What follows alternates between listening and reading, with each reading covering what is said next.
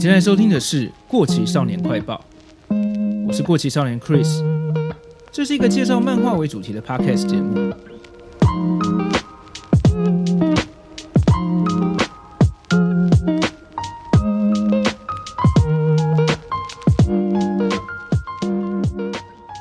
大家好，在龙年的一开始，感觉应该可以应景的来聊一些跟龙有关的漫画。我决定要分享一部我小学就开始看的三国漫画《龙狼传》，它在当年也算是蛮有知名度的，而且目前已经连载了超过三十年还没有结束。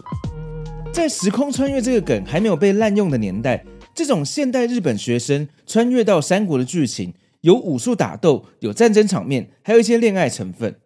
在当时来看，我觉得很精彩。但它从中期开始，大概是赤壁之战结束之后。整体的剧情发展越来越夸张，几乎已经偏离了三国历史漫画，有点走向玄幻漫画的路线。我想很多人应该也是差不多在这个时期没有继续追下去吧。我自己就是这样。我收这部漫画的单行本买到第三十七集，其实，在赤壁之战之后，我就对剧情有点小失望。但是这部作品对我来说有一点特别的意义。刚刚提到，我是在小学的时候就看过这部《龙狼传》。大概是前五集左右吧，那时候我还蛮喜欢的。后来国高中的时候，我开始会用零用钱去买喜欢的漫画单行本来收藏。《龙狼传》算是我人生前几部开始想把整套漫画的单行本买下来的作品。后来赤壁之战结束之后，一方面连载的速度变得很慢，一年只会出一到两本吧；另一方面，剧情也开始增加很多三国历史之外的虚构人物。角色的战斗力似乎也失去了平衡，故事越来越腐烂，真是有点越看越不太喜欢。到最后，我变成只是想说，前面都买了，就硬着头皮把它收完的感觉。到了二零零七年的第三十七集，算是第一部结束。接下来的单行本加了一个副标题《中原缭乱篇》，就在这个契机之下，我就没有继续看了，也就没有再收单行本了。今天这集我主要会聊赤壁之战之前的剧情内容，还有我觉得它前期好看的地方，跟后来为什么我觉得难看。所以如果有人是有继续看三十七集之后中原缭乱篇的内容的话，也许你会比我更熟悉《龙狼传》。如果在这集里面我有哪些地方讲错了，也欢迎留言或是传讯息让我知道。那我们就开始吧。《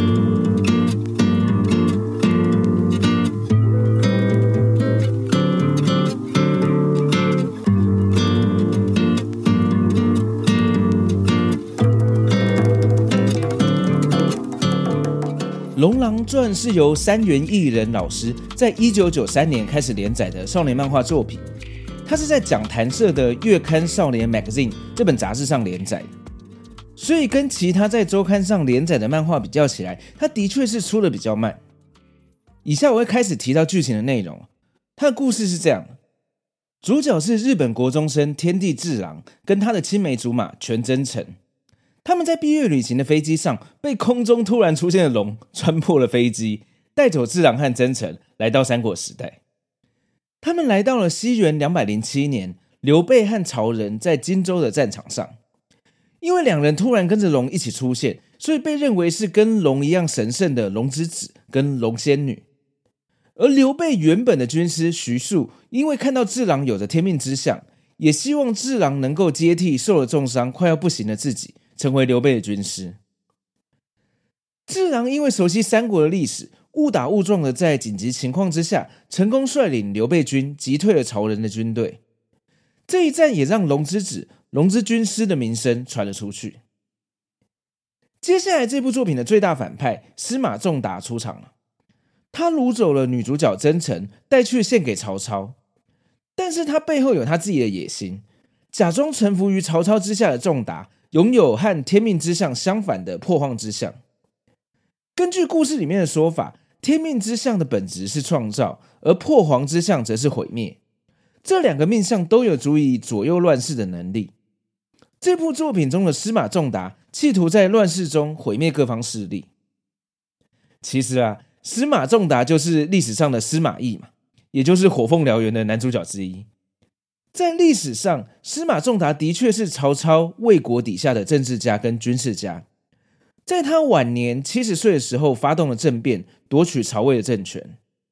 而接替三国的下一个朝代魏晋南北朝里面的晋朝的开国皇帝，就是司马仲达的孙子司马炎。所以司马家可以说是三国最后的赢家。那在《龙狼传》这样一个少年漫画里面，终究是需要一个大魔王、大反派的。拿司马仲达来当做本作的大魔王的话，会不会主角智囊永远都赢不了呢？我国中的时候还会好奇这个问题，但是现在我只觉得我应该根本看不到结局吧。回到故事里面，司马仲达把真诚带去献给曹操之后，经过了几个剧情转折，龙仙女真诚成为了曹操军队中的守护神，而受到左慈仙人传授云体风声这个神仙术，并且逐渐精通武功的龙之子智囊，则是刘备这边的强大战力。而躲在背后的势力，则有司马仲达率领的虎豹骑跟五虎神。前期的主线就是。智囊一边协助刘备，一边试图想要营救真诚。另一方面，他的武术越来越强。智囊跟历史上各个知名武将的对战，还有许多名场面，都让小时候的我还蛮喜欢的。一直到单行本第十八集赤壁之战的结局，我都觉得超好看。除了赤壁这个故事本身就很精彩之外，在这个时期，作者原创的剧情也跟原本的三国故事融合的蛮均衡的。加上智囊跟真诚的爱情故事也蛮刻骨铭心的，在战乱中，智囊好几次好不容易接近到真诚，却都没办法把他救回去的桥段，都让我看得很着急。另外一些出奇的原创角色也蛮讨喜的，像可以说是第二女主角的莲花，从一开始把智郎当成害死哥哥的仇人，到后来有点暗恋他，但是又常常演出那种生气的把智郎揍飞的桥段，有一种老派的浪漫感。我相信当年一定很多人都跟我一样很喜欢这部作品。那后期到底出了什么问题，让几乎所有看过的人都对他觉得有点食之无味、弃之可惜呢？从赤壁之战结束之后的第十九集开始，不管是画风还是故事的风格，都有蛮大的转变。画风方面，我自己是觉得变得更精致了。女角的发型跟其他人物造型，从这集开始也有一些新的尝试。例如，我印象中有出现一个新的反派杀手的造型，真的有够像陶白白的。三原艺人老师的画风是属于比较写实的风格，用现在二零二四年的眼光来看，也真的是有点老派。这真的有点没办法，毕竟是三十年前开始连载的作品嘛。但是画风倒还算是小问题。故事方面，因为这是武术战斗成分很重的漫画，到后期角色的强弱程度很严重的失去了平衡。